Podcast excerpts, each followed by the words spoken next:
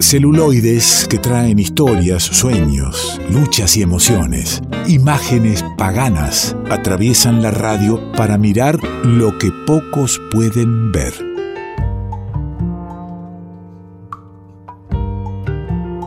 Y ya lo tenemos con nosotros en el revuelto, al querido Juan Manuel del Río. Tanto tiempo, ¿cómo anda, amigo? ¿Cómo le va? Tanto tiempo, ¿verdad? Mucho no hablamos. ¿Todo bien?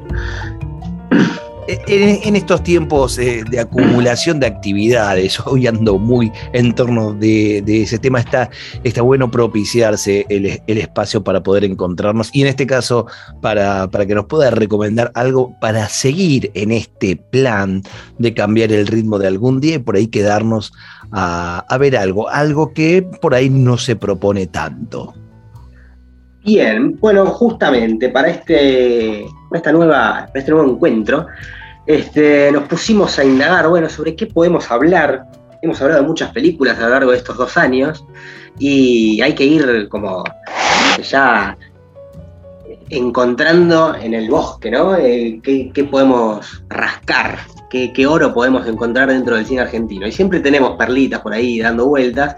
Así que me puse a bucear en las aguas del, portal Cinear y encontramos una película del año pasado que se llama Esquirlas, de Natalia Garayalde. No sé si la vio o si le suena siquiera el nombre. No, no la, no la he visto, eh, tampoco, eh, al menos bueno, no, no recuerdo que haya sido de, gran trascendencia eh, y de difusión, aún si es del año pasado, aún siendo en pandemia, ¿no? Donde ah. el convite del cine en casa era, algo de, todos los días y de mucha cantidad. Bueno, pasan dos cosas ahí. Las películas a veces, las películas de Argentina no nos suenan porque, como decimos muchas veces, pasan poco tiempo en las pantallas de cine, cuando pasan por las pantallas de cine, y también pasan por los festivales, que los festivales, bueno, son eventos muy grandes, pero que duran poco tiempo eh, en el espacio también. Así que, bueno, justamente. Y, muchas veces, muchas, veces los festivales eh, son para un público que ya conoce de, su existencia, de su duración y, que se acerca naturalmente al, cine. Eh, lo que, viene bien, claro, lo que viene bien para, nuestro cine es, es, es de popularizar su difusión, ¿no? Exactamente. Bueno, y Esquirlas es una de esas películas. Este, el cine argentino produce mucho, pero a veces lo vemos poco y hay que ir rescatándolo. Bueno, esta película es del año pasado, pero en realidad nos remonta a un hecho que es bien conocido, porque el 3 de noviembre de 1995, eh, pleno menemismo, o por lo menos estaría promediando el primer mandato del expresidente Menem, em, explotó una fábrica militar en Río Tercero. Un hecho que es bastante conocido, como decíamos, pero que lo que trae eh, esta película es esa cotidianidad, cómo se vivía en, el pueblo los días anteriores, en la ciudad mejor dicho, los días anteriores, y cómo de alguna manera ese evento de gran magnitud que tuvo y que causó la muerte de, siete personas, o por lo menos directamente de siete personas, este, de qué manera impactó posteriormente en el pueblo. Y todo esto narrado desde eh, Natalia Garayal, desde la directora, que a los 10 años tenía la posibilidad de tener una cámara, los padres habían comprado una cámara y ella filmaba desde los 10 años. Entonces lo que al principio vemos es una nena de 10 años filmando el interior de la casa, filmando cómo juega con su hermano, cómo juega con sus amigos, este, filma a los padres. Y lo que vemos ahí también es el, pulso de una niña de 10 años, ¿no? Como que filma desde abajo, con pulso medio que, temblequea demasiado. O sea, no es una imagen muy prolija, pero lo que nos devuelve es esa vida familiar. ¿Y, y eso lo va llevando un relato desde el hoy? Claro, exactamente. Natalia Garayalde entonces hoy es convertida directora de cine y rescata sus propias imágenes tomadas hace 20 años. Que, hay que poner en contexto, ¿no? Porque hay dos cosas. Esto de que es un hecho muy conocido, que lo que fue la voladura de, Río Tercero y todas las connotaciones, ¿no? Las, sospechas, los juicios que, y, los encubrimientos que llevó eso. Eh, digo, para alguien que, esté escuchando que, que, no tenga cierta edad y por ahí esto no lo tenga muy presente. Y también ese momento en que no es que cualquiera tenía un celular y con eso tenía una hermosa cámara para poder filmar. Por eso es que esta nena sí tiene una cámara y es algo distinto para un niño. Realmente, tenía, tenía las posibilidades, no es como ahora exactamente que podía filmar cualquiera en la calle. Entonces lo que accedemos también es eso, por un lado, porque de repente accedemos a cómo se vivió el día de, la voladura de la fábrica militar de Río Tercero. Entonces, lo que vemos en imagen es un contraste entre los primeros 10 minutos de la película, vamos a ver esto, la escena familiar, cómo se vivía el, el antes, ella va presentando, con la voz en off, va presentando eh, a sus padres, va presentando a su hermana, cómo vivía en Río Tercero, hasta que de repente vemos imágenes de explosiones, vemos un hongo en el cielo, eh, vemos un montón de escombros en el piso, en, las calles, y lo que pasaba al principio de la película era que se filmaba dentro de una casa, se filmaba en un ambiente tranquilo, ¿no? No pasaba mucho, digamos, en una cotidianidad de una familia de clase media argentina típica, digamos. Este, y después lo que pasa es, bueno, nos vamos a la calle y en el medio de todo este quilombo, entonces nos encontramos con el caos, nos encontramos con el movimiento, todas las cosas que no pasaban eh, en los primeros 10 minutos de la película. Y ese movimiento es muy cinematográfico, o sea, vemos autos yendo para cualquier lado, vemos gente corriendo para cualquier lado, no hay una sola dirección donde la gente no se dirigía y era justamente de donde provenían las, este, las explosiones. Y la voz en off de la directora entonces va reponiendo algunos datos, dice por ejemplo que se encontraron 20.000 proyectiles, que, explotaron, perdón, 20.000 proyectiles, 20.000 bombas. Este, y después con el correo de la película va a ir indagando un poco sobre esto de la voladura de la fábrica militar, pero tampoco ves que es una película de investigación sobre el hecho. Hay que aclarar eso, ¿no? no, busca el esclarecimiento, ni siquiera lo busca, no es que lo consigue, ¿no? no lo el esclarecimiento del hecho. No lo busca. Y ahí podemos plantear dos hipótesis. Este, nosotros como espectadores queremos en realidad, ¿no? Que es tranquilizador que nos digan, bueno, pasó esto, pero también como espectadores y, ella como directora de cine no puede ponerse en el rol de este, un juez, digamos, ¿no? Hay otras personas que deberían investigar lo que pasó y la voz en de la directora nos va diciendo algunas perlas de algunos acontecimientos históricos que nosotros también podemos rastrear fácilmente, ¿no? Que al principio, por ejemplo, este, lo vemos en una imagen al presidente Menem y al gobernador de Córdoba de ese momento, yendo a Río Tercero y diciendo que, o recalcándole a los, entre comillas, medios de difusión, como le dicen ellos, y es muy interesante que le digan, ¿no? Medios de difusión y no medios de comunicación, le dicen a los medios de difusión que lo que pasó fue un accidente, que descarta la hipótesis del atentado, acá no hubo un atentado, y lo remarcan y lo remarcan y lo remarcan. Lo que está haciendo la película es justamente poner en duda esa primera hipótesis que lanzaban desde la política, y con el correr de la película vamos a ir encontrando algunos personajes del pueblo que son amigos familiares, amigos de la familia de, de la directora, que van a ir planteando hipótesis y van a ir poniendo en duda eso de que fue un accidente y obviamente va a ir terminando todo hacia la relación entre Argentina, Croacia y Ecuador, que es la hipótesis fuerte que se mantiene hoy en día. Claro, la hipótesis, la hipótesis, fundamentalmente habla del de, encubrimiento de una venta ilegal de armas a Ecuador y, Croacia eh, por parte del gobierno argentino y que salió desde Río Tercero, donde el gobernador era Ramón Mestre, el radical Ramón Mestre. Exactamente. Bueno, pero la cuestión es, claro, nosotros desde el 2021 sabemos estas cosas, ¿no? Juega con ese espectador que sabe lo que más o menos pasó. Entonces no tiene mucho sentido correr un rol de, este, de investigador y de develar cosas, porque, como decimos, más o menos hay una cierta verdad sobre que hubo un encubrimiento este, sobre esta voladura y que no fue ningún accidente. Eh, entonces me parece que lo más importante, lo más impactante que tiene la película son esas imágenes justamente, ¿no?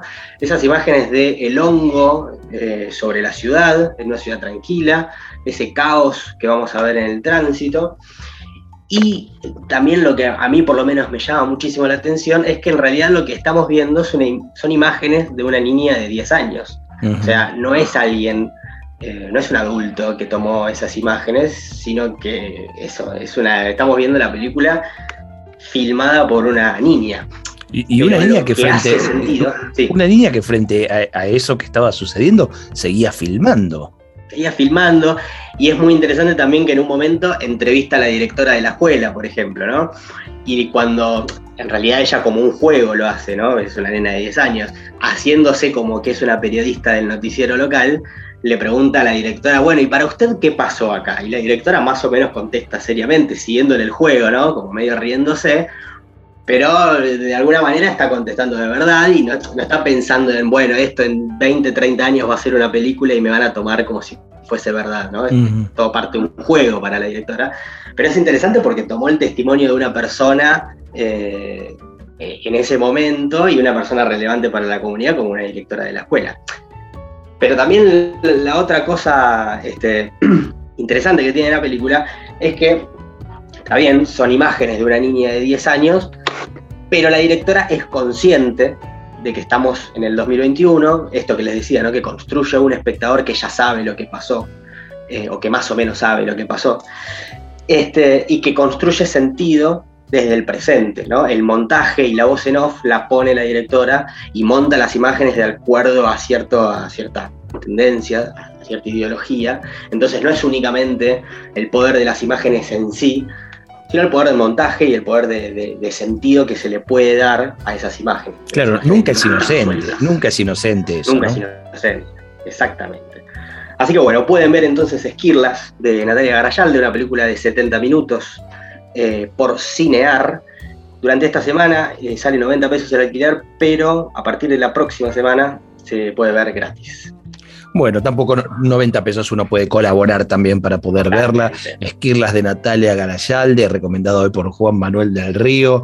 Y, vamos a, compartir nosotros en, las redes el, link para poder verla, que sea más rápido, más, eh, más sencillo el, acceso entonces. La mirada de una niña de, 10 años en el momento preciso en que estallaba una ciudad, sí, eso sucedió en nuestra historia, en nuestro país, y no hace mucho, hace 25 años, eh, volaba una, una ciudad completa para cubrir un, delito, para cubrir eh, una venta ilegal de, de armas.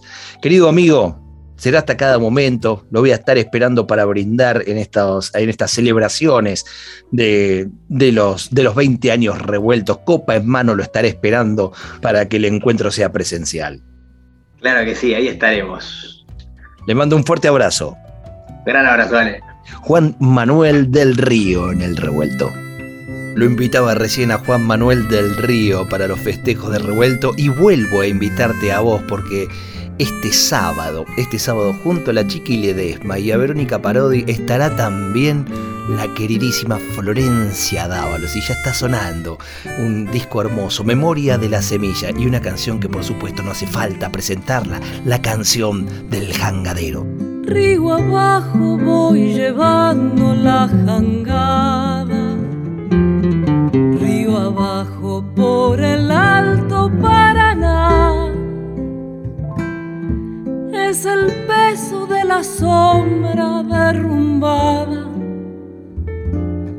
que buscando el horizonte bajará.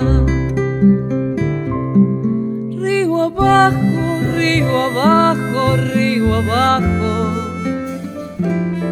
A flor de agua voy sangrando mi canción vida y el trabajo. Se me vuelve camalote el corazón. Jangadero,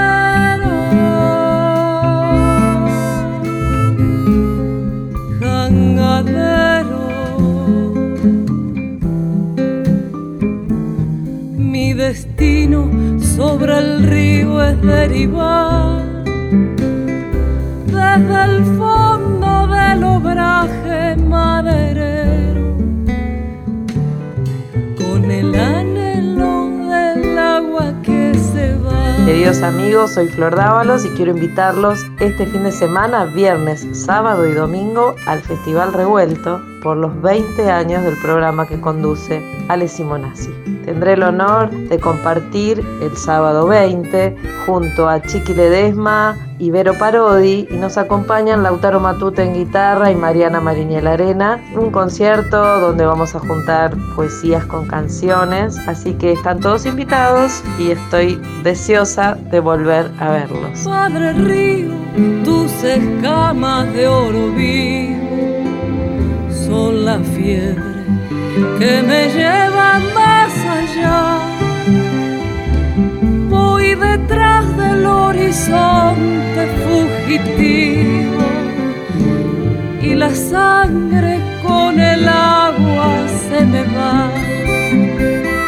Banda, banda, sol y luna, cielo y agua, espejismo que no acaba de pasar piel de barro, fabulosa lámpara me devora la pasión de navegar.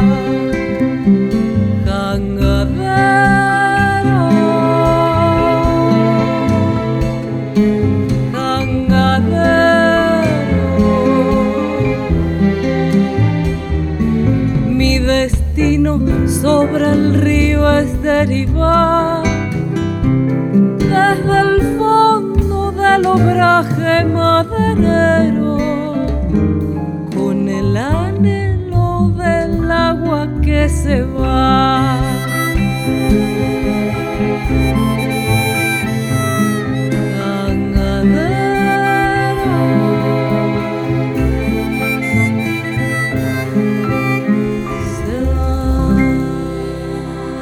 Revuelto de radio. El todo es más que la suma de sus partes.